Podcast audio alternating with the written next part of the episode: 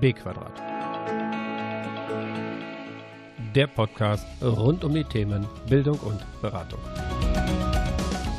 Die Illusion von Kontrolle gibt es seit Anbeginn der Menschheit. Das glaubt ihr nicht? Warten wir es ab. Und damit herzlich willkommen zu B Quadrat. Mein Name ist Jochen Hanisch und ich wünsche uns eine gute gemeinsame Zeit.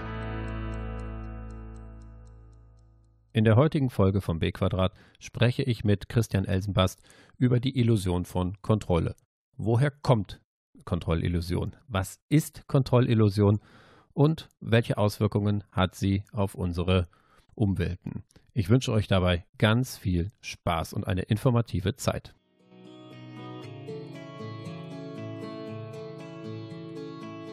Im Gespräch mit Christian Elsenbast. Lieber Christian, und ich sehe uns beiden an, dass wir grinsen wie die zwei Honigkuchenpferde. Und ähm, ich bin aufgeregt und äh, ich weiß aus, aus, aus eben gerade, dass du aufgeregt bist. Und wir, wir schauen, was passiert im Gespräch. Die Kategorie hatte ich schon im ersten Podcast gut vorgestellt. Es geht darum, dass wir einfach ein paar Gedanken miteinander austauschen. Und wir beide wissen überhaupt nicht, wo die Reise hingeht. Lieber Christian, ganz, ganz herzlich willkommen bei mir. Hallo, lieber Jochen, es ist total äh, spannend, bei dir zu sein. Schon mal danke für deine Gastfreundschaft. Ich freue mich nicht nur auf die spannende Thematik, sondern auch auf das Gespräch mit dir. Sehr schön. Ich würde dich unseren Zuhörenden gerne ganz kurz vorstellen und ich hoffe, dass ich das auch gut getroffen habe oder gut treffen werde. Vorstellung Christian Elsenbast. Beruflich bist du wissenschaftlicher Mitarbeiter, wenn ich das richtig alles mitbekommen habe.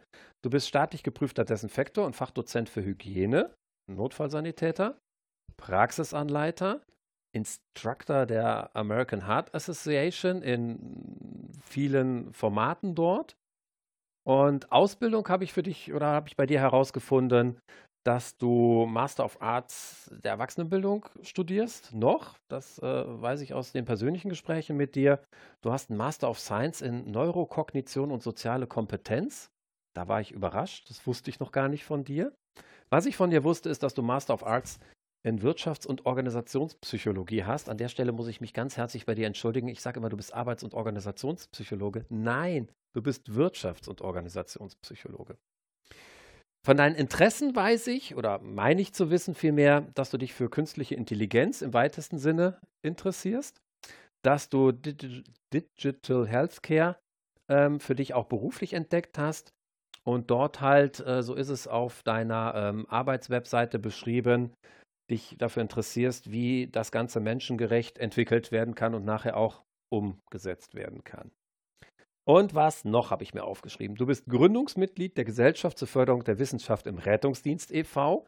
Aus diesem Kontext kennen wir uns auch. Das war 2019, wenn ich mich noch recht erinnere, wo wir auf der Gründungsveranstaltung uns das erste Mal in die Augen blicken durften und uns, wie ich fand, schon sehr sympathisch fanden, wo jetzt auch ähm, eine, wie ich finde, einfach tolle Grundlage gelegt wurde für unsere gemeinsame Zeit hier.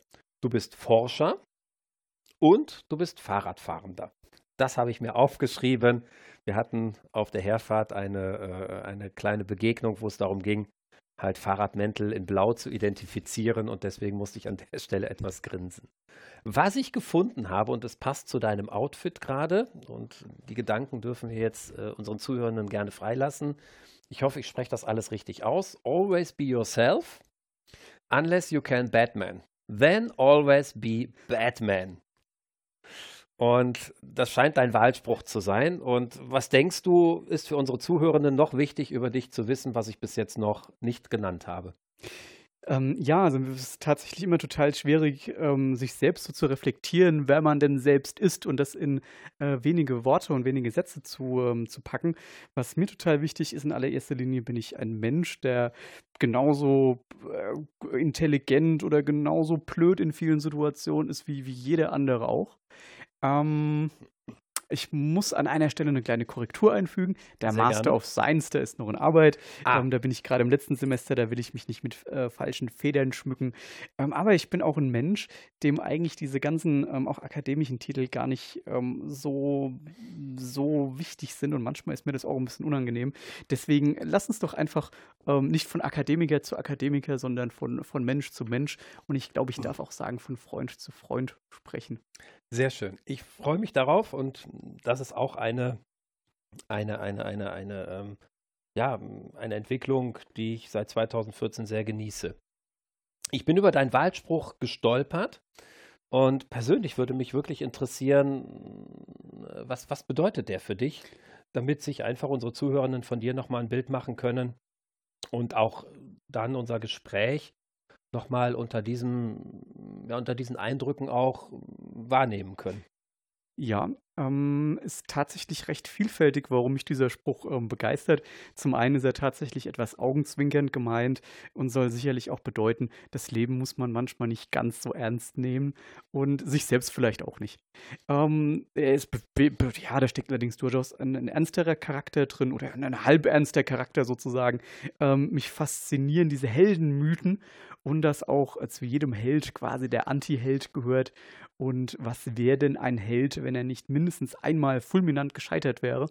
Und auch das gehört äh, für mich so, so ganz integral zum Leben dazu. Und deswegen fasziniert mich auch natürlich, äh, ja, Batman. Großartig.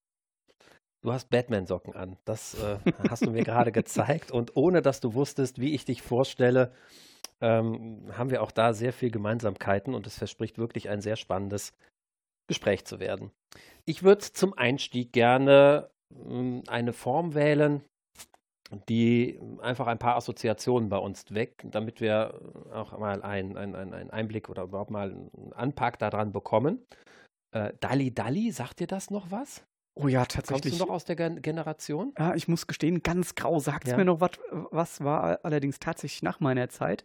Hm, Ich bin gespannt. Ja, okay. Also bei Dalli Dalli gibt es eine Spielform, wo ich ähm, Begriffe oder wo ich einen Begriff, Begriff nenne und dieser Begriff muss nachher nochmal aufgenommen werden und dann weitergesponnen werden.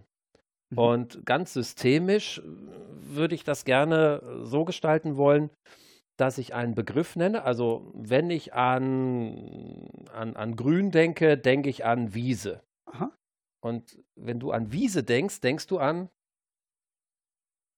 Äh, Na Natur, frische Luft. okay, also wenn ich an frische Luft denke, denke ich an Atmen. Aber wenn ich an Atmen denke, denke ich an ähm, das Leben. Prima. Also das ist das, was wir jetzt mit unserem Thema machen möchten. Jetzt nehmen wir nicht grün, eine Farbe, wo wir schon festgestellt haben, auf einmal sind wir komplett weg von der Farbe hin zu ganz anderen. Jetzt habe ich dir genug Zeit gegeben, um ein bisschen sich da reinzufinden. Und ich starte mit dem Satz, wenn ich an Kontrollillusion denke, denke ich an. An ähm, Menschen, die versuchen, Kontrolle über ihr eigenes Leben und über ihr Schicksal zu erlangen. Wenn ich an Menschen denke, die Kontrolle über ihr eigenes Schicksal zu erlangen versuche, denke ich an Anstrengung. Hm, Wenn ich an Anstrengung denke, dann denke ich an ähm, also verschachtelte Abläufe, die in unserem Bewusstseinssystem stattfinden. Und wenn ich an verschachtelte Abläufe denke, die in unserem Bewusstseinssystem stattfinden, denke ich an Verlustängste. Wenn ich an Verlustängste denke, dann äh, merke ich bei mir, dass auch der Puls so zwei, drei ähm, Schläge höher geht. Die haben wir nämlich alle. Und wenn ich daran denke, dass bei mir der Puls zwei, drei Schläge höher gehe, denke ich an, an eine Herausforderung. Wenn ich ähm, diese Herausforderungen aufgreife, dann denke ich, dass Herausforderungen lebensessentiell sind. Könnten wir dann sagen, dass Kontrollillusionen essentiell unser Leben beeinflussen? Ähm, das kommt sicherlich auf den Kontext an. Ich denke, da muss man einfach schauen, ne, weil Kontrollillusionen können so, so vielfältige Charakteristiken und Auswirkungen haben, von total banal bis ja zu äh, katastrophal und Mhm. sich in sehr vielen verschiedenen Kontexten abspielen. Tut mir leid, dass ich die Frage nicht mit Ja oder Nein beantworten kann. Das wird uns wahrscheinlich in den nächsten paar Minuten noch öfter passieren.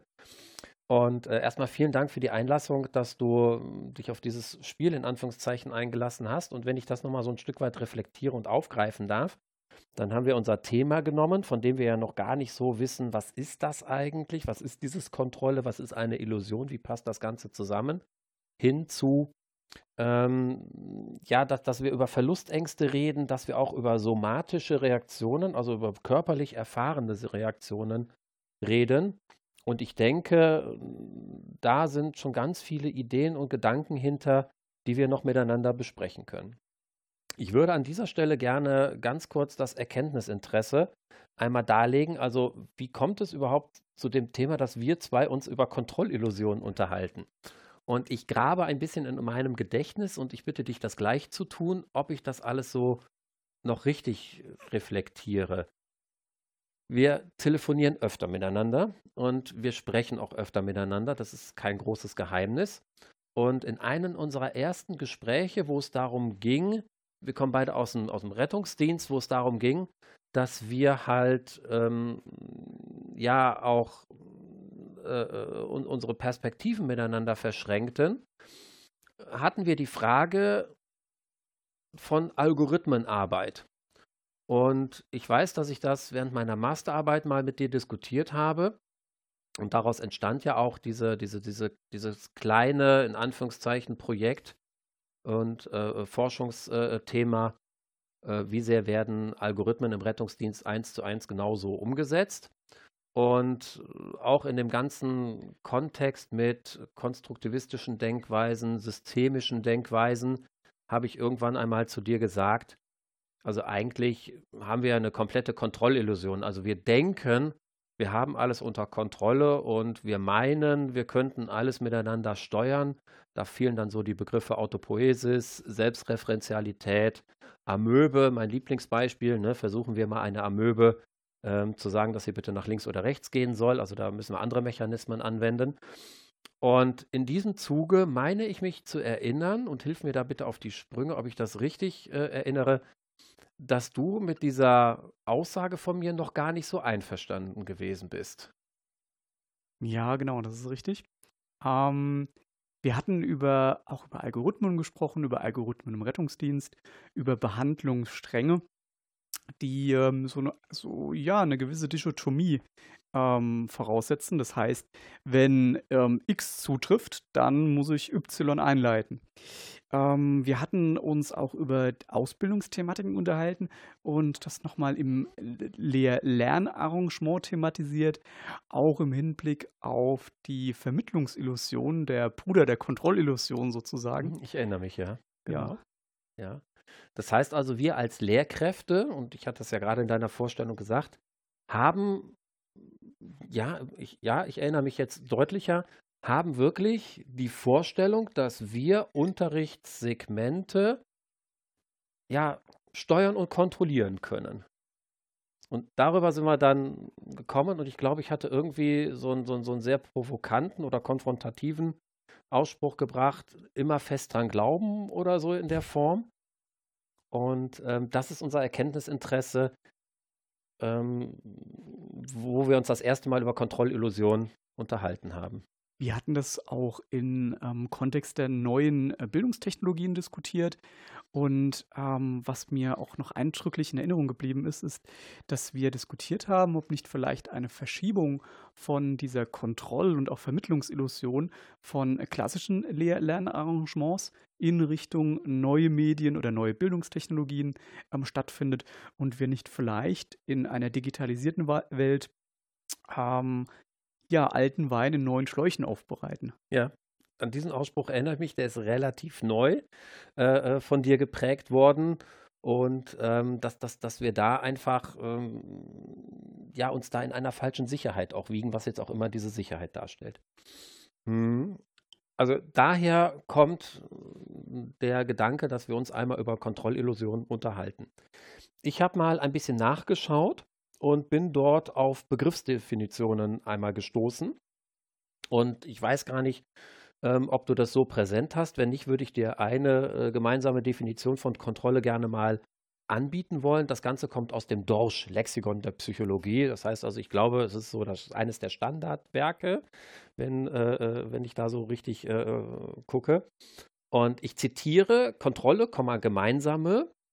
Äh, das Synonym davon ist Verhaltenskontrolle und das beschreibt eine oder im Sinne der Interdependenztheorie den Einfluss, und zwar den sozialen, ähm, den das gesamte Verhalten zweier oder mehrerer Personen in einer sozialen Interaktion auf die aus dieser Interaktion resultierenden Ergebnissen aller beteiligten Personen hat. Jetzt bist du der Wirtschafts- und Organisationspsychologe unter uns. Magst du mir das mal ein Stück weit erläutern, was dieses Kontrolle eigentlich ist? Ja, total gerne. Ähm, ich muss gestehen, ich konnte der Definition auch nicht ganz folgen. Aber ich, aber Jochen reicht mir gerade einen, einen Handzettel. Ähm, vielen Dank. Ja, ähm, Kontrolle und Kontrollillusion können wir uns so vorstellen wie beim Lotto spielen. Spielst du Lotto, Jochen? Nein, tatsächlich nicht. Okay. Ich will es immer tun, aber so richtig nein. Okay. Wir beide stellen uns jetzt vor, ähm, ich könnte dich überreden, ähm, ein Lotto, Lotterielos zu kaufen. Und ähm, wir gehen einfach davon aus, dass du jetzt sagst, Mensch, ich habe da eine Glückzahl. Die Glückzahl ist äh, mein Geburtstag oder äh, der Geburtstag meiner ähm, Liebsten Mhm. oder von einem Mensch, der mir einfach wichtig ist, weil das einfach meine Glückszahl ist. Und damit kann ich jetzt steigern, dass die Wahrscheinlichkeit eintritt, da ein Dreier, Vierer, Fünfer, Sechser oder was es da im Lotto noch alles gibt, Mhm. zu machen. Und ähm, ich glaube, wenn wir uns in dieser Diskussion so auf die kleinste gemeinsame Wirklichkeit einigen, zu sagen, dass Lotterie eigentlich der massive Zufall ist und dass Ja. Zufall keine Statistik kennt, Ja. wären wir hier schon direkt bei der Kontrollillusion. Das heißt, wenn ich das richtig verstanden habe, dadurch, dass ich denke, weil ich am 19.11. Gebor geboren bin, sind das die zwei Zahlen. Und wenn ich mit diesen Zahlen Lotto spielen würde, könnte ich ja auf den Gedanken kommen, ach na ja, ich kann was gewinnen. Genau das so ist es. richtig erfasst? Genau so ist es. Du, du hast quasi den Gedanken, ähm, etwas steuern zu können, was objektivierbar allerdings gar nicht zu steuern ist. Jetzt sind wir schon richtig im Bereich der Illusion. Mhm. Und diese Definition haben wir ja uns ja noch gar nicht äh, zu Gemüte geführt. Und ich würde in der Tat nochmal gerne auf die Kontrolle an sich Mhm. zurückkommen. Also, was muss ich mir als ähm, Pädagoge, als Bildungswissenschaftler unter Kontrolle vorstellen? Ähm, Kontrolle heißt, dass ich verschiedene Funktionen tatsächlich steuern kann, äh, wie zum Beispiel, mh, wenn wir jetzt ähm, primitive über das vegetative, ich, ich bitte die Physiologen mich nicht falsch verstehen, das vegetative Nervensystem ist alles andere als primitiv. Ähm, wenn wir jetzt äh, beispielsweise ähm, über die zwei Hauptvertreter des vegetativen Nervensystems sprechen, kann ich mich jetzt bewusst mit dir in Rage reden und so auch einen Teil meiner Vitalfunktion kontrollieren. Das heißt, ich kann gewisse Dinge steuern und einen Einfluss objektivierbar, messbar, auch fühlbar ausüben. Mhm. Okay. Wenn ich dich richtig verstanden habe, dann reden wir dort doch von eher so einer Technik. Also ich drücke einen Knopf und weiß, durch ein Kabel, durch das Schließen eines Schalters passiert auf der anderen Seite etwas. Wir haben eine gewisse Linearität, die würde Ja. ich unterstellen, ja. Okay. Jetzt steht in der Definition, wenn ich das mich noch äh, richtig erinnere, etwas von sozialer Kontrolle. Zwei und mehr Menschen. Wie passt denn das zusammen aus deinem? Ich, ich hoffe, ich überfall dich jetzt hier nicht. Ähm, wie passt das zusammen? Das, das weiß ich noch nicht so genau. Hier wird es hier wird's schon etwas schwieriger und dazu brauche ich auch gleich deine Hilfe. Denn ähm, wir werden auch darüber sprechen müssen, wie komplex gewisse Gefüge sozusagen sind. Und ähm, ne, eine der einfachsten Annahmen, soweit ich das richtig überblicke, ist, umso mehr Variablen ich zu so einem Gefüge hinzugebe, umso höher ist der Diversitätsgrad oder umso schwer, umso schwerer ist es, dieses System zu verstehen und somit auch kontrollieren zu können. Das heißt, ähm, mir würde es manchmal schon reichen, wenn ich mich verstehe und kontrollieren kann. ja. Wenn ich den Jochen jetzt allerdings noch mit dazu nehme, dann haben wir hier, ähm, wie das dieser einleitende Text von dir auch sagt, Interdependenzen, also Abhängigkeiten innerhalb des Systems und auch außerhalb des Systems. Okay. Haben wir, ich, ich frage es jetzt ganz direkt, wir sind zwei Personen in mhm. einem Raum im mindestens 1,50 Meter Abstand zueinander, in einem wohlgelüfteten Raum. Und ich stelle jetzt die Frage, haben wir eine Kontrolle über das, was hier passiert? Die ähm, könnten wir wahrscheinlich nur dann haben, also ich könnte nur dann die Kontrolle über dich und deine Gedanken haben, wenn es mir tatsächlich möglich wäre, etwas von außen in dein zentrales Nervensystem oder eher in dein Bewusstseinssystem ja zu ich, ich sag mal, zu impfen ist in dem Kontext ja. unserer Pandemie wahrscheinlich ja. nicht so die tolle Wortwahl. Ja. Aber ähm, der langen Rede kurzer Sinn, eine, wir, wir haben über diese Situation ähm, eine geringe Kontrolle. Mhm. Das heißt also, was sich in den nächsten paar zehn Minuten hier bei uns entwickelt, an Gesprächsinhalt, das wissen wir einfach noch gar nicht. Nee, richtig. Ähm, selbst wenn wir das geskriptet hätten, was wir äh, nicht haben, also Hand auf Satz, wir haben es ja tatsächlich nicht. Genau. Selbst wenn wir es geskriptet hätten ähm, und ähm, uns einig wären, dass wir uns sklavisch an dieses Skript halten, ähm, unterliegt das nur in einem gewissen Grad unserer, ja, unserer Kontrolle. Mhm. Und wenn wir ein Skript gemacht hätten, hätten wir die Illusion, dass wir Gesprächsinhalte kontrollieren könnten. Wir sind beim Beginn, danke. Ja. ja. Ich würde ganz gern nochmal auf den Begriff der Illusion zu sprechen kommen. Und auch dort habe ich mich im Dorsch nochmal umgesehen. Und Dorsch sagt auf Seite 808, äh, Illusion ist eine Falschdeutung von Sinneseindrücken, meist mit starker Beteiligung der Fantasie, wobei im Gegensatz zur Halluzination eine objektive äußere Erscheinung gegeben sind.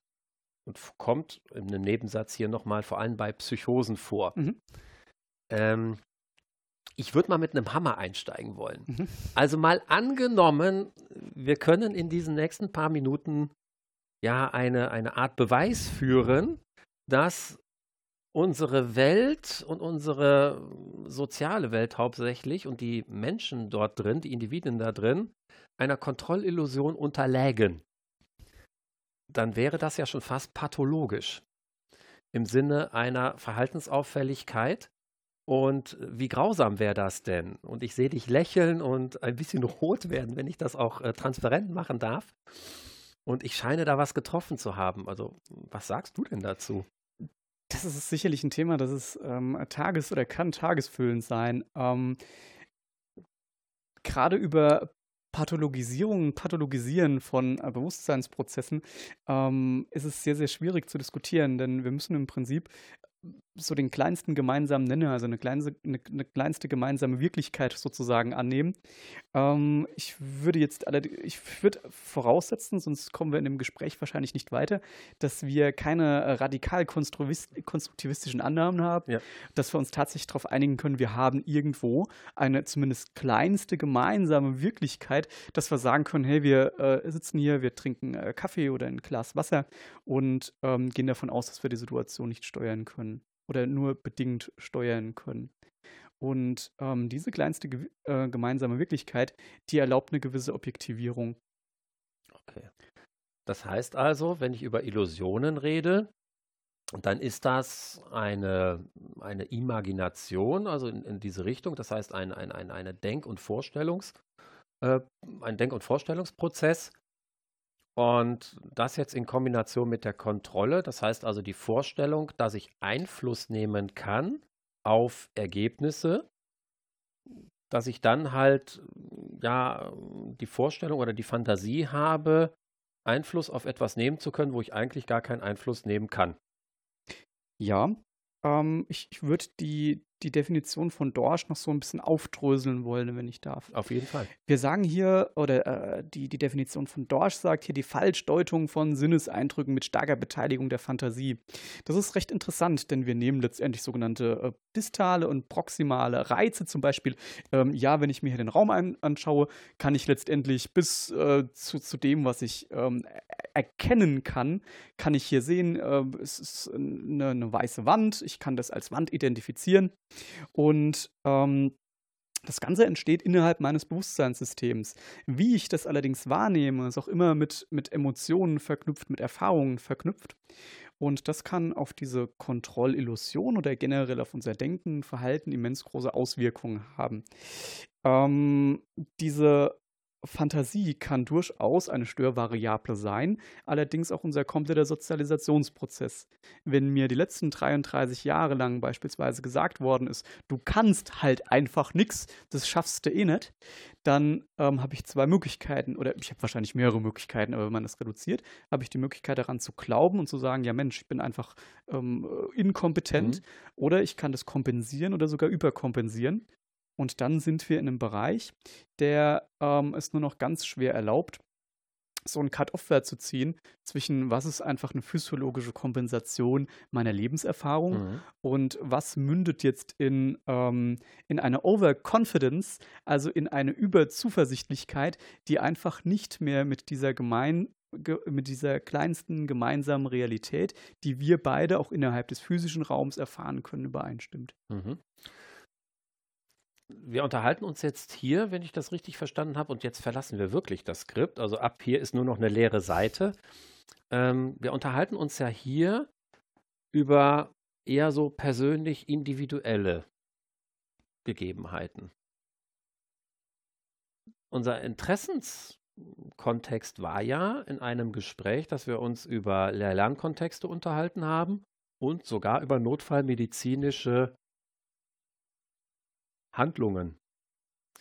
Und wenn ich den nächsten, soll ich sagen, wenn ich das nächste Tischfeuerwerk ein wenig abbrennen darf, wenn ich, wenn, wenn, wenn das doch schon bei uns als Individuen so ist, dass wir denken, dass wir Kontrolle über soziale Systeme haben, wie muss das denn dann erst in einem Bereich sein, um mal wirklich richtig tief einzusteigen, wie muss das erst in einem Bereich sein, wo wir es mit hochverantwortungsvollen Teams zu tun haben, wo wir es mit kritischen Situationen zu tun haben, wo die Handlungen, die wir ausführen, nicht mehr zurücknehmbar sind und wo Fehler, wenn wir über Fehler, äh, wenn wir das vielleicht einfach so als, als, als, als, als Gedanken mit reinnehmen möchten, ähm, wo, wo Fehler wirklich auch gravierende Auswirkungen haben können.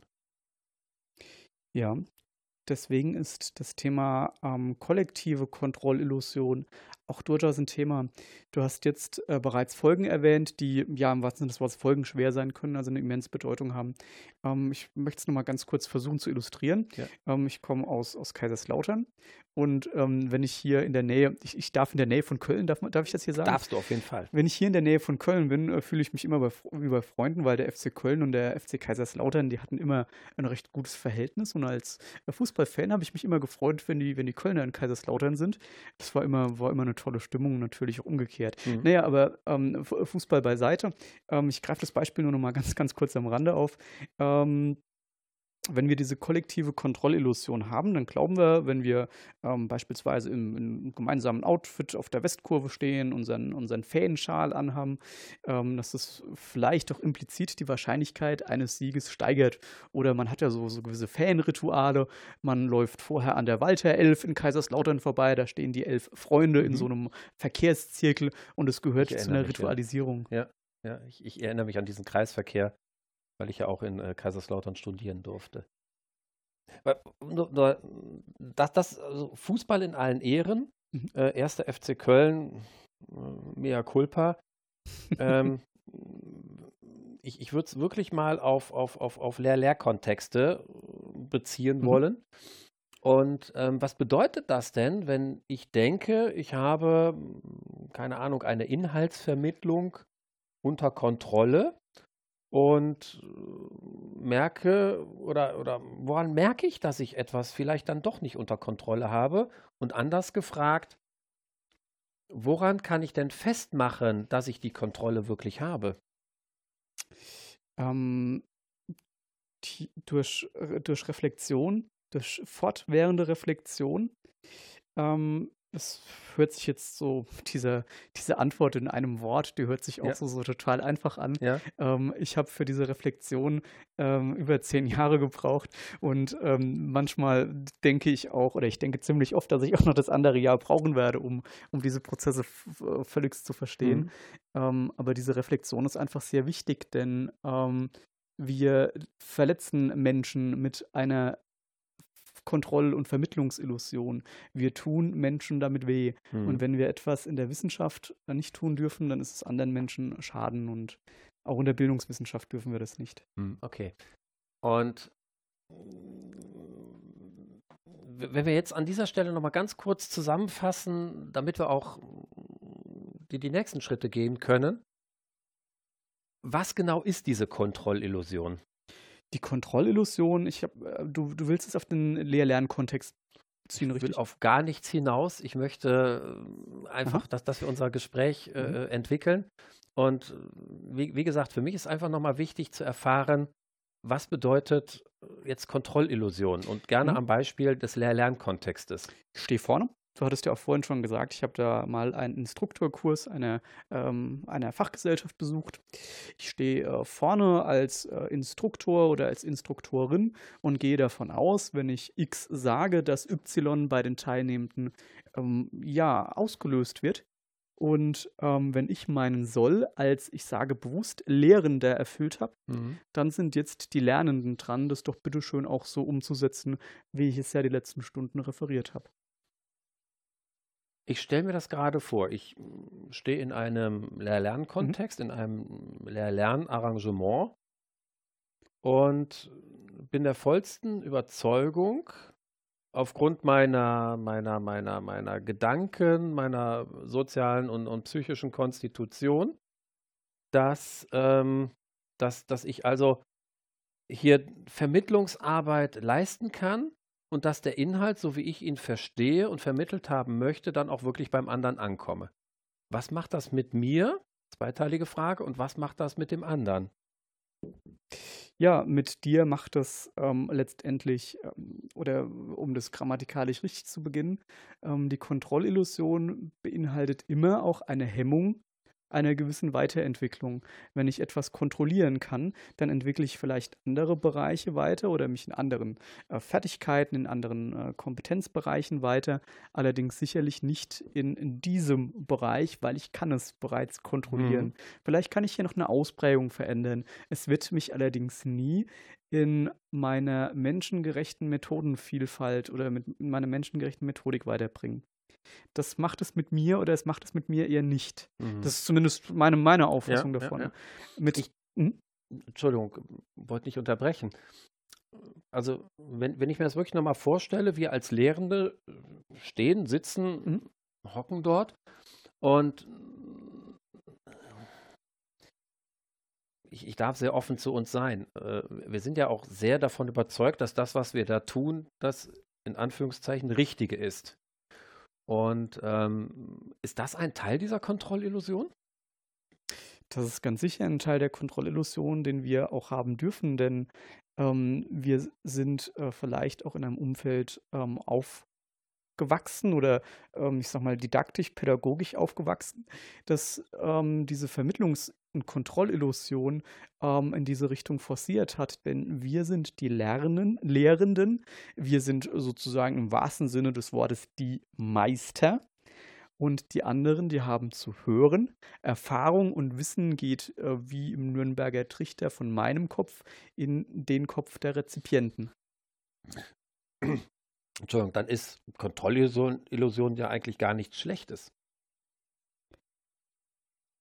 Hm, ich verwehre mich so ein bisschen in gut und böse und, und schlecht zu unterteilen. Ähm, was wir an der Stelle nicht tun sollten oder was ich nicht tun möchte, ist jemand ähm, einen schwarzen Peter zuzuschieben oder die Schuld zu geben, weil der Mensch, der da vorne steht, muss auch die Chance haben zu verstehen. Mhm. Die hatte ich beispielsweise jahrelang nicht. Natürlich liegt hier der schwarze Peter auch, ähm, ja, sozusagen an mir, weil es auch in meiner Verpflichtung ist, mich zu reflektieren. Mhm. Wenn mein Umfeld es allerdings nicht erlaubt, habe ich da auch schlechte Karten und ähm, so geht es anderen bestimmt auch. Mhm. Ähm, das heißt, ob das gut oder schlecht ist, ist sicherlich eine ganz andere Frage, aber wir ähm, schädigen oder wir schädigen potenziell Menschen und setzen eine Effektstärke herab, wenn wir in Effektstärken überhaupt reden ja, können. Ja.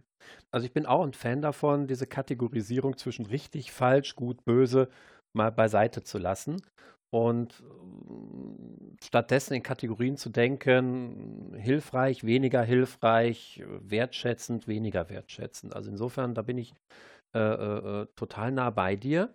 Nichtsdestotrotz, diese Kontrollillusion, also nochmal der Gedanke und auch die Vorstellung davon, dass wir soziale Prozesse steuern und damit kontrollieren können. Das heißt, dass wir Einfluss nehmen können auf soziale Prozesse durch unsere Handlungen. Ähm, das, das, das, das gibt uns doch auch ein Stück weit ja, Sicherheit, Sicherheit im Sinne von wirklich, dass, dass wir etwas tun können, dass wir auch handeln können. Ja, in einer gewissen bedingten Art und Weise. Das mag eine gewisse Zeit äh, funktionieren.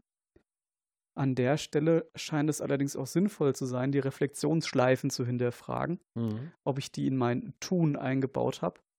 Ähm, ich kann mich da an äh, verschiedene Inhalte auch aus, aus meiner Erfahrung erinnern, die sicher nicht, nicht, nicht generalisierbar sind, aber ich würde gerne ein Beispiel geben. Gerne. Ich habe ja vorhin gesagt, ich bin leidenschaftlicher Fahrradfahrer. Wenn ich mir vorstelle, ich sitze an einem wunderschönen Sommertag in einem Unterrichtsraum mhm. Ich schaue vielleicht nach draußen, habe mich äh, vielleicht unwillkürlich auch schon so gesetzt, dass ich aus dem Fenster schauen kann. Dann ähm, gebe ich dir Brief und Siegel darauf, dass ich von diesen acht Stunden Unterricht sicherlich vier Stunden an das Fahrradfahren denken werde und wie schön es jetzt sein könnte, auf dem mhm. Fahrrad zu sitzen. Mhm. Und äh, spätestens nach äh, anderthalb Stunden ähm, fängt es an, mir, das, mir körperlich weh zu tun, dass man mich einer gewissen Freiheit beraubt. Mhm. Und ähm, wenn ich das auf andere beziehe, muss ich mich mittlerweile auch ganz deutlich fragen, was gibt mir denn das Recht, dass ich acht Stunden lang andere Menschen kontrollieren will, mhm. wenn die doch überhaupt keine Lust haben. Finde ich jetzt einen sehr spannenden Gedanken, denn wir gehen ja immer davon aus, dass Menschen acht Stunden, acht Unterrichtseinheiten, einen Zeitpunkt oder einen Zeitraum X aufmerksam unseren salbenden Worten, verzeihen wir, wenn ich jetzt diese Wertung da reinbringe, unseren Worten lauschen und auch alles das an Wissen und Ideen und Gedanken aufnehmen, was wir von uns geben, selbst wenn wir es in einem sehr interaktiven Unterrichtsgespräch tun. Ja, warum tun wir das? Warum? Ja, das, das ist auch eine Frage, die mich äh, sehr oft umtreibt und jetzt kehren sich Perspektiven auf einmal um. Ich denke, wir tun das, weil wir wirklich zutiefst davon überzeugt sind, dass das, was wir da tun, auch hilfreich und gut ist. Also wirklich in diesen alten sehr tradierten Kategorien hilfreich und äh, äh gut. Und auch in einer, einer, einer, einer, einer Tradition äh, des Humanismus. Also ich kann mir nur oder ich möchte mir gar nicht vorstellen, dass es, dass es Lehr Lehrkräfte gibt, die mit, also, also wirklich auch, auch mit Absicht, trotzdem sie wissen, dass das wenig hilfreich ist, was sie tun, dort halt ihre Handlungen ja in, in, in, in in, in diese, diese, diese, diese, diese, diese weniger hilfreichen Absichten umkehren. Wenn du verstehst, was ich meine. Mhm. Ich denke auch nicht, dass, ähm, dass KollegInnen diese Intention haben, andere zu schädigen. Ich denke allerdings hier auch wieder, äh, sozusagen wieder die Rückkehr zu den Reflexionsschleifen, ermöglicht man den, den KollegInnen überhaupt diese Reflexion einzugehen und auch das Bewusstsein für ähm, diese Perspektive, die ja diametral dem klassischen Lehr-Lernarrangement gegenübersteht, einzunehmen. Mhm. Und ähm, auch hier, denke ich, können wir ruhig erwähnen, dass wir, ähm, wie Brentano auch schon gesagt hat, mehr als die Summe ähm, ähm, von, von, von ganz, ganz vielen letztendlich sind. Aber wir können uns der Macht unseres sozialen Umfelds halt nicht entziehen. Mhm. Mhm. Also kontrolliert eher unser soziales Umfeld uns, als wir unser soziales Umfeld. Oder ist das so eine hermeneutische ja, Verschränkung? Ich denke tatsächlich, dass es ein Wechselspiel ist, ähm, welchen Kontrollgrad wir einnehmen können. Das hängt sicherlich von der Vielfalt an Variablen ab, ähm, ich denke, er wird allerdings nicht so hoch sein, wie äh, ich glaube oder wie viele andere Menschen auch glauben. Mhm. Okay. Mir drängt sich gerade ein Gedanke auf und ich stelle mir gerade vor, eine Welt, in der Menschen das volle Bewusstsein haben, dass sie soziale Umwelten oder wir nennen es soziale Systeme, weil ich gerade drauf schaue, dass sie soziale Systeme wirklich nicht kontrollieren können. Und die wissen das. Die wissen das nicht nur, sondern sie haben es verinnerlicht. Gibt es so eine Welt? Kann es so eine Welt geben? Und wenn ja, was hätte das an Auswirkungen? Also wir machen jetzt den Umkehrschluss. Wir, wir sagen ja bis jetzt, wir zwei beide, Menschen haben Kontrollillusionen und das machen sie aus guten Absichten, wenn sie es denn bewusst machen. Kein Mensch möchte einem anderen Menschen gerne schaden. Und daraus ergeben sich teilweise auch schädigende Handlungen bei dem Gegenüber oder an dem, an dem Gegenüber. Und ich würde jetzt gerne die Rolle rückwärts machen und sagen oder mal drüber nachdenken wollen für ein paar Minuten, wie sähe eine Welt aus, wo wir Menschen wissen, dass wir unkontrollierbare Systeme haben oder dass Systeme unkontrollierbar sind? Wie würden wir agieren wollen? Also wie sähe das am Beispiel gerne von Lehr-Lehr-Kontexten aus? Ich denke, auch hier ist ein Entwicklungs oder wäre ein Entwicklungsprozess ja. denkbar. Ich bin noch nicht so ganz davon überzeugt, dass ähm, diese Vorstellung, wir äh, können die ähm, soziale, ähm, Verzeihung, das soziale System nicht kontrollieren, nur Vorteile mit sich bringt. Ich denke, an der einen oder anderen Stelle ist so eine gewisse ähm, Kontrollillusion auch hilfreich. Allerdings auch hier, wir hatten es ja eingang, eingang, eingangs gesagt, ist es sehr, sehr ähm, schwierig von Cut-Off-Werten zu reden, was ist physiologisch zuträglich, mhm. ähm, wo beginnt es gefährlich zu werden, was ist sogar vielleicht schon pathologisch im Bereich eines, ähm, ich, ich sag mal, unfachmännisch-Cäsaren-Wahns, mhm. was ich alles kontrollieren kann oder nicht. Ähm, denn im Prinzip haben wir die Gefahr, dass wir, ähm, wenn wir von äh, dieser Unsteuerbarkeit oder Unkontrollierbarkeit des Systems ausgehen, dass wir so eine gewisse fatalistische Haltung ähm, einnehmen. Mhm. In dieser Diskussion habe ich auch immer ähm, ähm, Bandura im Kopf. Und Bandura hat davon ja recht ausführlich gesprochen, allerdings in Bezug auf kontrollierbare Systeme. Genau. Ja. Und das ist der wichtige Punkt, den wir nicht vergessen dürfen. Wir dürfen durchaus annehmen, dass wir ähm, sehr einfache Systeme kontrollieren können. Völlig in Ordnung. Ähm, wir dürfen auch sicherlich zu einem gewissen Grad hilfreicherweise annehmen, dass wir diese äh, komplexen Systeme kontrollieren können. Aber manchmal tut sicherlich nicht des Demutgedankens wegen, mhm. auch aber nicht nur ähm, gut, sondern auch ähm, um sich selbst, andere und auch ähm, Organisationen, die ja auch ähm, soziale Systeme sind, nicht zu schädigen und zu verletzen. Gut. Mhm. Der Ende des Satzes kommt, versprochen. ja, Tut es gut. gut. wenn wir uns bewusst sind, dass wir diese ja. Komplexität eben nicht beherrschen. Ja. Das heißt also, du kannst dir noch keine Welt vorstellen, keine Umwelt vorstellen, in denen Menschen vollen Bewusstseins sind, dass sie soziale Systeme, und davon reden wir ja, wenn wir von Lehr-Lernkontexten reden, an diesem Beispiel haben wir es ja festgemacht, dass sie diese gar nicht wirklich kontrollieren können. Im, Verzeihung, im Lehr-Lernkontext kann ich mir das durchaus etwas besser vorstellen, wie im äh, großen Kontext der mhm. weiten Welt. Ähm, ich denke allerdings, dass auch hier eine lange gemeinsame Reise notwendig ist, um alle Menschen auf diesen äh, Weg äh, zu bringen, der durchaus von sehr vielen Angstmomenten ähm, ja, bestückt, ja. beflügelt, nein, mir fehlt das richtige Wort, begleitet gepflastert, hätte ich schon fast gesagt, gepflastert. Der Weg ist mit sehr viel Bedenken gepflastert und auch sehr vielen, ja, auch, auch, auch, auch diese, diese, diese, die, die, die, diese Verlustängste, die sich dann daraus ergeben, das hatten wir auch Anfang, anfangs gesagt. Ich äh, hoffe, dass ich jetzt meinem nächsten Impuls sehr wohl widerstehen kann, der da lauten würde, was müsste denn passieren, damit wir ähm, zu einem solchen Zustand kommen. Das wäre eine Frage, die würde ich in der Tat gerne noch mal ein Stück weit nach hinten stellen. Und ähm, die Zuhörenden, die, die, die, die, die mich jetzt schon ein bisschen besser kennen, die äh, haben wahrscheinlich schon auf so eine Frage gewartet. Nochmal zurück äh, äh, zu unserer Kontrollillusion und diesen Systemen. Ähm, welchen Einfluss hat denn, haben denn digitale Technologien? Also folgender Gedanke.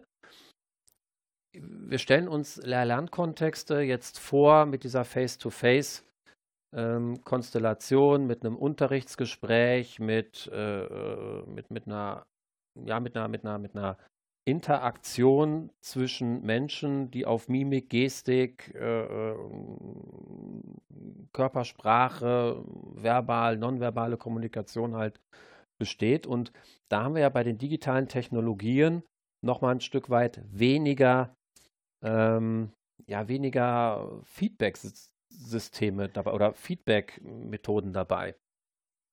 Und ähm, was ich sehr oft beobachtet habe, ist, dass in einer digitalen Lehr-Lerngestaltung, ich habe es in einem der letzten Podcasts ja als Fernunterricht als Standpunkt einmal formuliert, ähm, dass dort diese Kontrollillusion eher verstärkt wird.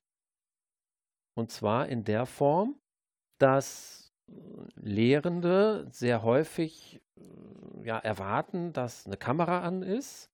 Wenn, wenn ich jetzt wirklich diese, diese Bildungstechnologie einer, einer, einer, eines Lernmanagementsystems beziehungsweise einer Videokonferenz, äh, was, was ja ähm, inzwischen wirklich schon fast Standard äh, äh, ist, also ich habe die Kamera an, ich habe meinen Ton an, ähm, darüber kann ich äh, äh Mimik, Gestik äh, kontrollieren, beziehungsweise die Feedback-Schleife dort wahrnehmen.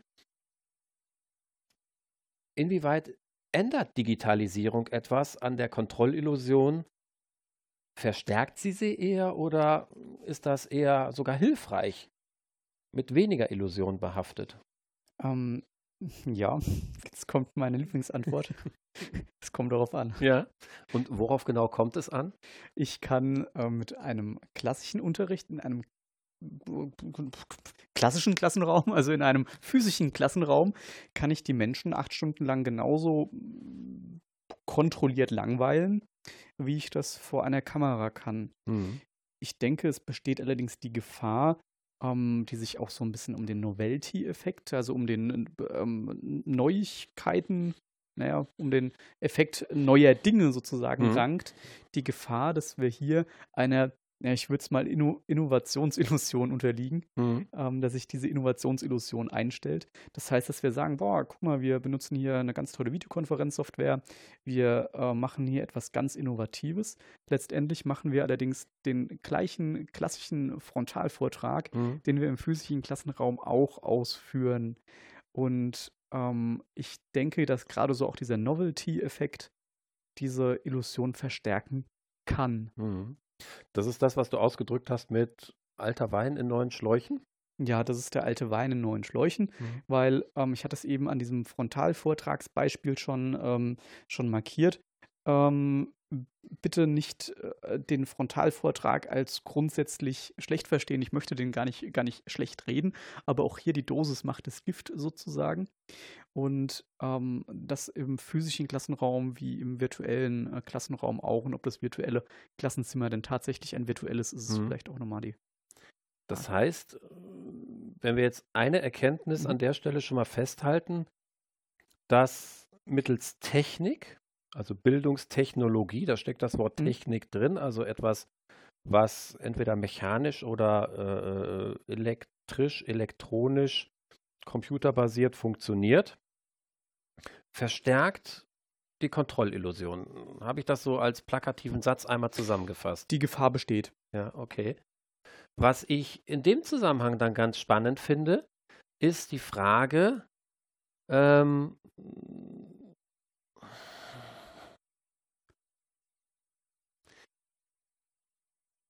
Inwieweit hat Technik dann oder in, inwieweit oder wie wenig Technik müssen wir haben, damit wir eine niedrige Kontrollillusion initiieren? Ähm, Verrückt. Ja, lass es, ich, ich, ich weiß, es ist, es ist äh, blöd, eine Frage zurückzuwerfen. Ja, gerne. Aber wie gut müssen wir als Lernbegleitenden ausgebildet sein, um dieses Problem verstehen zu können? Mhm. Das heißt, wir haben bis jetzt noch gar nicht den Eindruck, dass wir überhaupt einer Kontrollillusion unterliegen.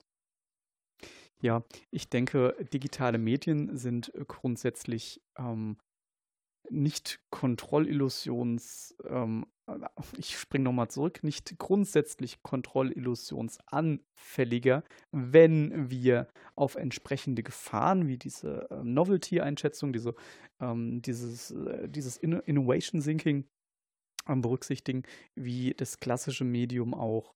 Ähm, ich denke, es kommt durchaus auch auf die Persönlichkeit der Lernbegleitenden an und wie gut ähm, die Lernbegleitenden sich auch ähm, ein Problembewusstsein aneignen konnten.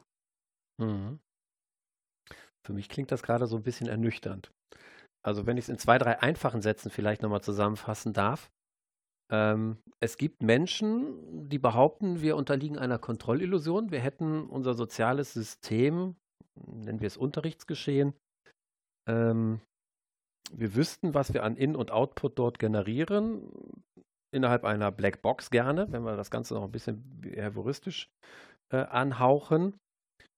Und wissen aber aus ganz vielen Theorien, angefangen wirklich so bei der konstruktivistischen Idee bis über systemisch-konstruktivistisch in die Systemtheorie hinein, dass wir das gar nicht können.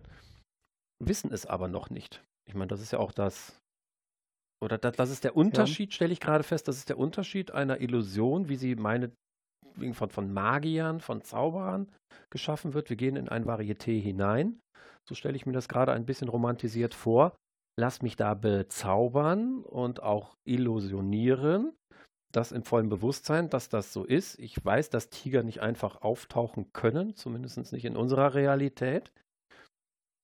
In meinem Unterricht gehe ich mit weniger Bewusstsein da rein.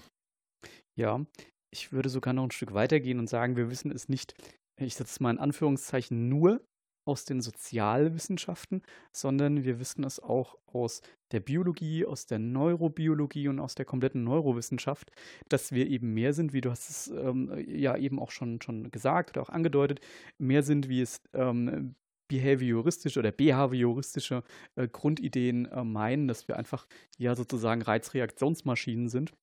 Ähm, da spielt sich innerhalb dieser äh, Blackbox, innerhalb unserer Bewusstseinssysteme eben noch wesentlich mehr ab, und da spielt sich auch einiges ab, was wir eben nicht linear kontrollieren können. Mhm. Mhm. Wir sind jetzt an einem kleinen Wendepunkt, habe ich so den Eindruck. Denn wir verlassen jetzt so bekannte Pfade, eine, eine, eine Lernunterrichtssituation, da wissen viele sicherlich unserer Zuhörenden Bescheid, die sich mit Bildungsprozessen oder Beratungsprozessen beschäftigen.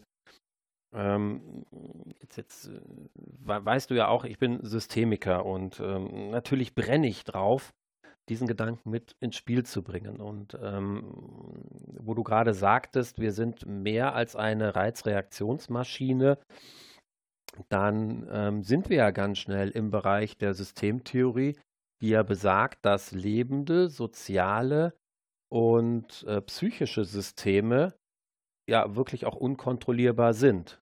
Und trotzdem unterliegen viele Menschen, die handeln, der Illusion, dass sie etwas kontrollieren können. Ähm, können wir das vielleicht erklären, wieso das so ist? Ähm, ich kann es versuchen. Mhm. Und zwar, wenn wir, ähm, wenn wir, wenn wir Annahmen des Behaviorismus annehmen, dann heißt es im Prinzip, ähm, wir haben einen Umweltreiz, und ähm, dieser Umweltreiz gibt uns letztendlich zumindest in einer gewissen Range, in einem gewissen äh, Korridor vor, was jetzt das Verhaltensrepertoire ist und hat eine relativ, ähm, eine relativ lineare Annahme. Wenn ich den, dem Jochen den Reiz X präsentiere, dann reagiert er mit Repertoire Y. Mhm. Das kann manchmal funktionieren. Also, wenn ich dich ärgern wollte, würde mir das wahrscheinlich irgendwie gelingen und dann würdest du dich äh, wahrscheinlich Fall, ärgern. Ja. Vielleicht. Ja. Ähm, ich kann allerdings nicht erreichen oder es ist sehr, sehr unwahrscheinlich, dass ich mit einer einfachen Reizpräsentation Information erreiche, dass sich bestimmte Nervenzellverbände umformieren, mhm. neue Cluster bilden und dass du auf einmal äh, über einen eigenen Elaborationsprozess eine neue Kompetenz aufgrund meiner äh, äh, salbenden ja. Worte ausgebildet ja, okay, hast. Ja. Ähm, um das vielleicht ein Stück weit noch zu übersetzen, ähm, und dass ich, das, dass ich dich da auch äh, wohl verstanden habe. Das heißt also, nur weil ich jetzt davon ausgehe, dass ich jemandem, was weiß ich, die, die, die neuronale Struktur einer Nervenfaser ähm, präsentiere, sei es jetzt digital oder auch analog, muss ich nicht davon ausgehen, dass sie sofort dann auch dieses Wissen anwendet. Kompetenz, kleinster gemeinsamer Nenner an äh, Definition, äh, äh Anwendung von Wissen in unterschiedlichen neuen Situationen. Ähm, dass, ja, wenn wir wirklich in der Notfallmedizin bleiben, wo wir beide äh, uns dann auch zu Hause fühlen, äh, dass dieser Mensch dann halt auch auf einmal mit, ähm, keine Ahnung, äh, Antiarrhythmika auf einmal gut umgehen kann. Oder den Herzinfarkt diagnostizieren kann und dergleichen halt mehr. Okay. Ähm, mir drängt sich ein weiterer Gedanke auf und systemisch betrachtet klingt das für mich nach Komplexitätsreduktion. Das heißt, dadurch, dass wir einer Kontrollillusion als Menschen unterliegen, reduzieren wir unsere doch sehr komplexe Welt. Folgst du dem? Widersprichst du? Was, was denkst du darüber? Ja, dem folge ich absolut. Ähm, ich weiß, dass es auch nicht, oder ich vermute, dass es nicht dein Ansinnen war. Ich möchte es allerdings trotzdem gern nochmal ähm, gern noch sagen. Ähm, ich möchte keine Wertung mit reinbringen, denn mhm. Komplexitätsreduktion ist per se, wir hatten das ja vorhin schon erwähnt, nichts prinzipiell Gutes, nicht prinzipiell Schlechtes, manchmal allerdings eine Notwendigkeit.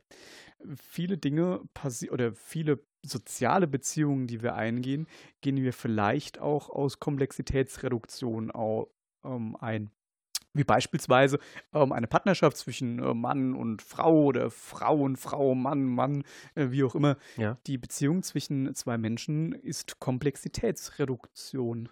Weil in dem Augenblick, wo ich mich für eine Möglichkeit entscheide, entscheide ich mich ja grundsätzlich gegen alle anderen Möglichkeiten. Ja, durchaus. Ähm, es hört sich auch vielleicht zunächst etwas widerstreitend an, wenn wir sagen, naja, umso mehr Komponenten oder umso mehr Variablen wir in eine Gleichung letztendlich geben, umso komplexer, umso höher wird der Komplexitätsgrad. Jetzt sagen wir ja, naja, aber wenn jetzt nicht nur ein Mensch da ist, sondern zwei, wird es einfacher. Das kann man sicherlich aus verschiedenen Aspekten heraus diskutieren. Ähm, ein Bestreben, eine Beziehung einzugehen, kann allerdings auch mehr oder weniger explizit oder implizit ähm, die Komplex Komplexitätsreduktion sein, mhm. durchaus. Mhm. Wobei wir ja das auch, auch, auch, auch ein Stück weit illusionieren, also mit viel Fantasie ähm, ja, behaften. Also wenn ich so an meine Beziehungen denke, die ich äh, irgendwann sicherlich mal in meinem Leben eingegangen sind, und ich rede jetzt nicht nur von, von, von, von Liebesbeziehungen oder von, von, von, von Beziehungen, die in Partnerschaftlichkeit endeten, ähm, sondern auch in, in Beziehungen mit Schülerinnen und Schülern, in einem Lehr-Lern-Kontext, mit Beziehungen von Kolleginnen und Kollegen. Das heißt also in eine soziale Interaktion. So, so würde ich diese Beziehung gerne verstanden haben wollen. Ähm, dass das auch, auch, auch, auch mit einer Fantasie wirklich auch sehr bewusst halt äh, geschah, sich ein Stück weit wohler zu fühlen, mich da drin zurechtzufinden, und auch ähm, ja meine meine meine eigene äh, Identität halt ein Stück weit dann nochmal zu schärfen oder zu entwickeln.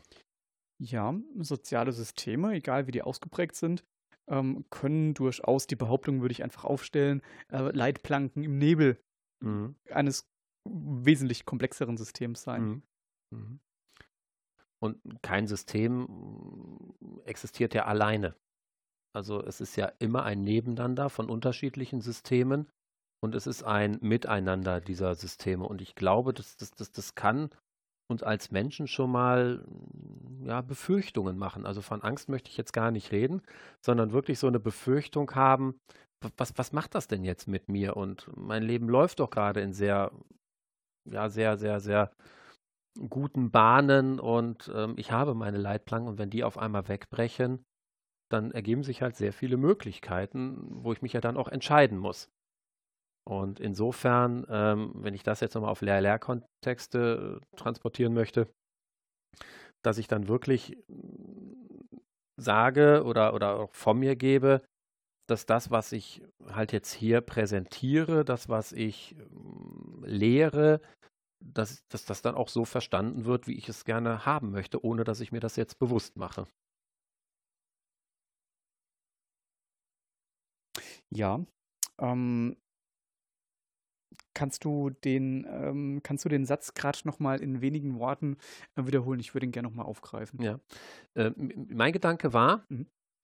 dass in dem Augenblick, wo ich mich als Lehrkraft ähm, dieser Kontrollillusion hingebe, die mir ja gar nicht mhm. bewusst ist, ähm, es ist deswegen notwendig, damit ich überhaupt erstmal als Lehrkraft funktionieren kann.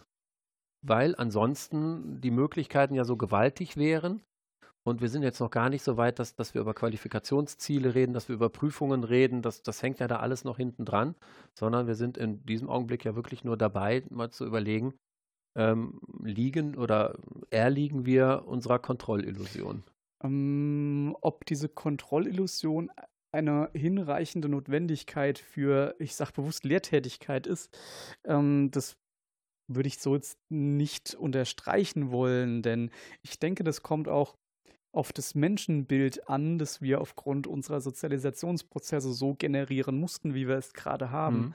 Ähm, wir haben schon teilweise die Antwort gegeben, was uns denn daran hindert, anzunehmen, ähm, die Menschen einfach nach ihren Bedürfnissen zu fragen. Ja. Es ist sicherlich auch ähm, Angst, weil das ist ja ein total disruptiver Gedanke, wenn ich meine Teilnehmenden frage, hey, habt ihr eigentlich Lust hier zu sein? N äh, nee, wirklich nicht. Ähm, mhm. ihr wollt lieber die Sonne genießen, hey, geh doch raus, genieß die Sonne. Ja.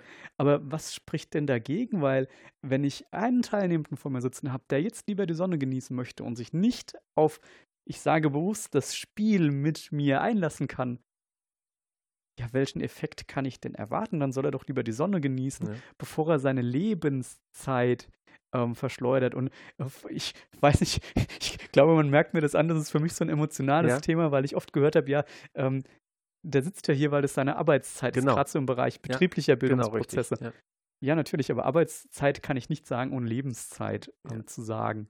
Und wer sind wir denn, dass wir anderen Lebenszeit rauben dürfen? Und jetzt sind wir an dem Punkt, der für mich einfach so ein ganz emotionaler ist. Ja. Wir verletzen Menschen, wir tun Menschen weh und wir berauben Menschen ähm, in einem gewissen Kontext ja. ihrer Freiheit. Ja, und wenn ich den Gedanke jetzt aufnehme und weiterspinne, dann geht es um Produktivität die wir im tayloristischen System, was ja äh, zu uns übergeschwappt ist, auch äh, seit der, seit der Industri Industrialisierung, ähm, wirklich auf Produktion, Produktivitätsmaße auch ausgerichtet. Also unser, unser Wirtschaftsleben, da, da spielt der Begriff der Produktivität, der Leistung schon eine äh, große Rolle. Fun Fact nebenbei, weil ich es gerade äh, sehe, Leistung ist ja äh, Arbeit pro Zeit und Arbeit ist ein physikalischer Begriff. Und jetzt fangen wir an, und das würde ich jetzt wirklich als, als Drive vielleicht noch aufnehmen wollen, dass wir ja ganz viel mit Begrifflichkeiten oder mit Vorstellungen von nicht trivial oder von trivialen Systemen viel mehr, das heißt von technischen Systemen halt äh, auf nicht technische Systeme halt äh, äh, drauf gucken. Das heißt also, wenn ich das jetzt sehe, ich habe eine Maschine, die verrichtet eine bestimmte Produktivität und das kann ich kontrollieren. Da kann ich den Strom einstellen und kann sagen, in 20 Stunden hat mir das Ding, keine Ahnung, fünf Bücher gedruckt oder sonst irgendetwas. Ähm, und genau das wird bei einem äh, nicht trivialen System wie, wie, wie, wie ein psychisches oder ein, ein lebendes System ähm, halt überhaupt nicht der Fall sein. Und vielleicht ist es jetzt eine Vorstellung, um wirklich dann auch nochmal die Frage oder meinen Impuls von eben aufzunehmen, was müsste eigentlich passieren, damit wir weniger Kontrollillusionen haben, damit wir weniger fest auch halten haben und vielleicht auch ein bisschen mehr loslassen können, äh, wäre ein Gedanke von mir, dass wir verstehen lernen, dass wir versuchen, technische Gegebenheiten, technologisierte Prozesse, wo wir nämlich Reizreaktionsschemata haben, Schließen von Stromkreisen, Öffnen von Stromkreisen, wie ja auch unsere Computerwelt funktioniert, dass, dass wir da halt auch ein Stück weit loslassen und uns auch einlassen, ähm, dass das halt bei, bei Menschen ja gar nicht funktioniert. Ja. Ähm, auch gerade im Zusammenhang mit Schnittstellen zwischen Menschen und Maschinen sind diese Annahmen wichtig. Ähm, wir reden auch im Moment darüber, dass wir Menschen ermöglichen müssen, in Smart Learning Environments effektiv, weil du auch diesen tayloristischen Gedanken ja. erwähnt hast, zu arbeiten. Aber was ich viel, viel wichtiger finde, ist eigentlich die, die Grundannahme, die unabhängig von äh, technischen Ausprägungen ist, nämlich ich denke, wir dürfen Menschen zumuten, dass sie die Ownership, also die letztendlich die Macht über ihren eigenen Lernprozess haben dürfen, dass sie das verantworten können. Denn das ist nicht mein Lernprozess, der gehört mir nicht. Ich kann den kurz leihen.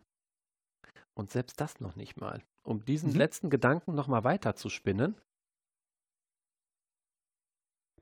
Ich, also wir, wir Menschen, es, es, gibt diesen Begriff in der, in, der, in der systemischen Beratung der bedingten Freiwilligkeit. Mhm. Und ich arbeite, verdiene da mein Geld, mein Honorar. Ich werde für meine Leistung mhm. ein Stück weit honoriert.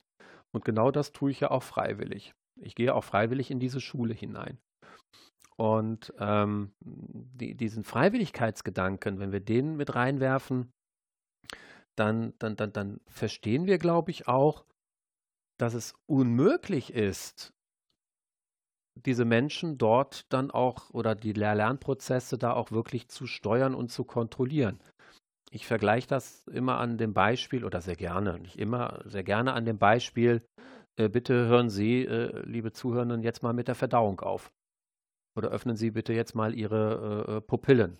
Und das, das ist ja, sind ja, das ist ja der Beweis, wirklich, also auch ein neuronaler Beweis, dass wir keinerlei Einfluss haben. Und genauso funktioniert ja auch unser Gehirn, ähm, dass, dass ich jetzt mal nicht über weiße Mäuse nachdenken kann. Dieses Experiment ist ja mehr als tausendfach wiederholt. Und äh, wenn ich jetzt die Farbe rosa noch mit ins Spiel bringe, ist die Frage, lande ich gerade bei rosa Elefanten? Jetzt wird es wieder ein bisschen äh, äh, weiter gefasst. Ähm, und daher wirklich nochmal konkret die Frage, was müsste passieren, damit wir Kontrollillusion bewusster machen? Ja, du merkst, ich bin einen Moment still. Das ist eine, eine sehr schwierige Frage. Ich denke, auch hier geht es darum, dass wir, ich weiß nicht, ob ich es vorhin schon mal gesagt habe, ähm, auch hier geht es darum, dass wir Menschen, die am, Unter am Unterrichtsprozess beteiligt sind, die andere Menschen äh, bei diesem Aneignungsprozess begleiten, dass wir diese Menschen mit diesem Gedanken konfrontieren, dass dieser Gedanke auch wehtun darf, dass dieser Gedanke auch in einem gewissen Maß Unsicherheit, ähm, Unsicherheit ähm, äh, provozieren und auslösen darf, dass wir diese Menschen allerdings auch auffangen können mhm. und unterstützend äh, oder schrittchenweise ja. Ja. an ja. diese Erkenntnis auch. Naja, wir können keinen zu einer Erkenntnis führen, aber. Richtig. Ähm, das ist eine große Verantwortung, wie ich finde.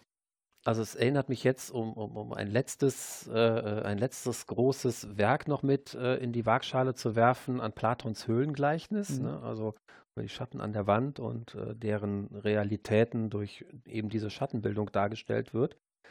Und ähm, ich stelle mir dann immer die Frage, naja, welches Recht habe ich eigentlich, diese Menschen von diesem Feuer da wegzuholen und nach draußen in die, in die Umwelt zu äh, äh entführen? Ähm, nichtsdestotrotz ähm, finde ich diese Gedanken legitim. Ich finde, sie dürfen ausgesprochen werden. Und ich finde sie auch sehr wertvoll und hilfreich, um ein paar Assoziationen zu wecken. Absolut. Ähm, du, du hast auch gerade diesen Stellenwert nochmal hervorgehoben. Wenn wir uns mal auf der Zunge zergehen lassen, dass wir Bildung nicht von Freiheit trennen können, dann ist Bildung eines der ähm, eines der wichtigsten und hochrangigsten freiheitlich-demokratischen Güter, die wir, über die wir eben kaum Disposition ja. haben. Ja. Und das hebt doch nochmal hervor, wie wichtig es ist, ähm, mit Bildung, die Freiheit geben soll, nicht Unfreiheit zu erzeugen. Mhm. Was wäre das eine, für eine Welt, in der nur unfreie Menschen agieren? Also ich denke jetzt nochmal le wirklich letzter Gedanke. Ähm, an Produktivität, du bist Wirtschafts- und äh, Organisationspsychologe und selbstverständlich wird man dich auch sicherlich nach dieser Podcast-Frage, äh, Folge fragen, ähm, naja, also irgendwo muss ich doch Geld generieren, irgendwo muss ich Produktivität generieren. Und ähm, ich denke, dass, dass, dass freie Menschen, dass Freiheit auch überhaupt erstmal ermöglicht, innovativ zu denken und an Produktivitäts- ja, ranzukommen oder auch Innovationen ranzukommen, an die wir heute noch gar nicht denken. Und insofern wäre das Aufheben einer Kontrollillusion oder zumindest das zarte Aufbrechen oder erst einmal noch eine Stufe niedriger, das Bewusstsein machen, dass wir eine Kontrollillusion, dass wir einer Kontrollillusion unterliegen, schon der erste Schritt zu mehr Produktivität. Absolut. Ähm, ich möchte den Gedanken auch gar nicht noch weiter fassen. Ich möchte nur noch mal auch, auch aus einer ähm, Arbeits- und Wirtschafts- und Organisationspsychologischen Perspektive ähm, noch mal ganz kurz widerspiegeln. Wir ähm, leben leider immer noch in einer Zeit, die durch die Covid-19-Pandemie geprägt ist und haben jetzt in vielfältigen ähm, Arbeitssettings New Work kennengelernt, das ein freies asyn zeitasynchrones Arbeiten durchaus möglich ist. Mhm. Und viele äh, Menschen meiner Umgebung hatten die Angst, weil eben diese gefühlte Kontrolle über Mitarbeitende nicht mehr besteht, dass die Produktion sinkt. Das mag vielleicht in, in dem einen oder anderen Kontext der Fall gewesen sein. Mhm. Wenn wir uns ähm, Organisationen mit einem hohen Organisationsgrad allerdings anschauen, dann können wir fast überall beobachten, dass Gegenteiliges der Fall war, dass wir die Produktion mit freien, zufriedenen Menschen, die sich ihre Arbeit selbst einteilen können, nämlich steigern können. Welch schöne neue Welt. An der Stelle erst einmal Dankeschön für die inhaltliche, ähm, für den inhaltlichen Gedankenaustausch. Und ich bräuchte, damit ich das auch gut abschließen kann, nochmal so zwei, drei Erkenntnisse, die wir jetzt hier miteinander geteilt haben. Vielleicht fällt dir da schon das ein oder andere ein. Also welche Erkenntnis konnten wir so in den letzten, ja, schon fast gut Stunde und 20 Minuten generieren? Denn so lange ist das schon fast her. Es gibt keine Linearität zwischen Kontrolle und Erfolg. Ja. Das heißt, das, was wir tatsächlich kontrollieren, stimmt nicht immer mit dem überein, was der Erfolg einer Aktion ist. Ja. Meine Erkenntnis ist, und die generiert sich, das war mir vorher vielleicht auch gar nicht so bewusst, dass in dem Augenblick, wo Kontrollillusionen herabgesetzt werden, bewusster gemacht werden, ein Loslassen ermöglicht wird und dadurch Freiheit generiert wird, gerade ein freier Bildungsgedanke. Und da wir da auch wirklich messbar und auch wirtschaftlich messbare Erfolge generieren könnten. Ich würde das gerne noch mit einem Konjunktiv verbinden, denn das wäre nochmal eine Sache, wo wir sicherlich nochmal gedanklich drauf rumdenken könnten.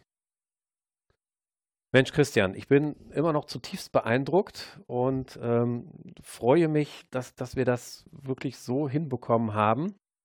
Ich hoffe, dass unsere Zuhörenden da auch noch ganz viel draus ziehen werden. Ich kann mir vorstellen, in dem einen oder anderen, der bis hierhin durchgehalten hat, was wirklich schwere Kost äh, auch ist, ähm, geht ganz viel ab, ganz viel Widerspruch möglicherweise, ganz viel Zustimmung vielleicht auch. Und ähm, ich sage ganz, ganz herzlich Dankeschön, dass du den Weg hierher gefunden hast und dass ich mich mit dir austauschen äh, äh, konnte. Meine Aufregung ist immer noch da, die wird auch bis zur Veröffentlichung der Folge da sein. Und an der Stelle wirklich nur ganz, ganz herzlich Dankeschön. Du hast das letzte Wort. Mir hat es total viel Spaß gemacht. Ich möchte gar nicht so viel sagen. Du hattest äh, alles schon äh, abschließend mit eingepackt. Mir hat es total viel Spaß gemacht. Äh, die Einladung zum Podcast ehrt mich. Ich habe mich darauf auch ähm, viele Tage und viele Wochen wirklich gefreut. Und was mich umso mehr freuen würde, ist, wenn es den Zuhörenden ähm, nicht nur gefällt, sondern auch das ein oder andere dabei war, was das Leben der Zuhörenden vielleicht in der ein oder anderen Art und Weise bereichert.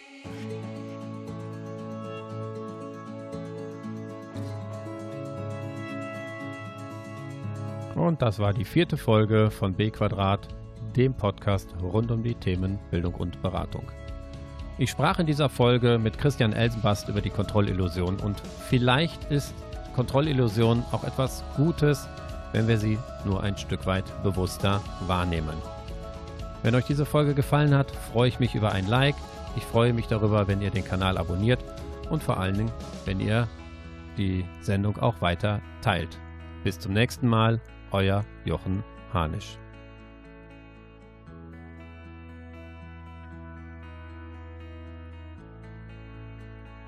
B Quadrat.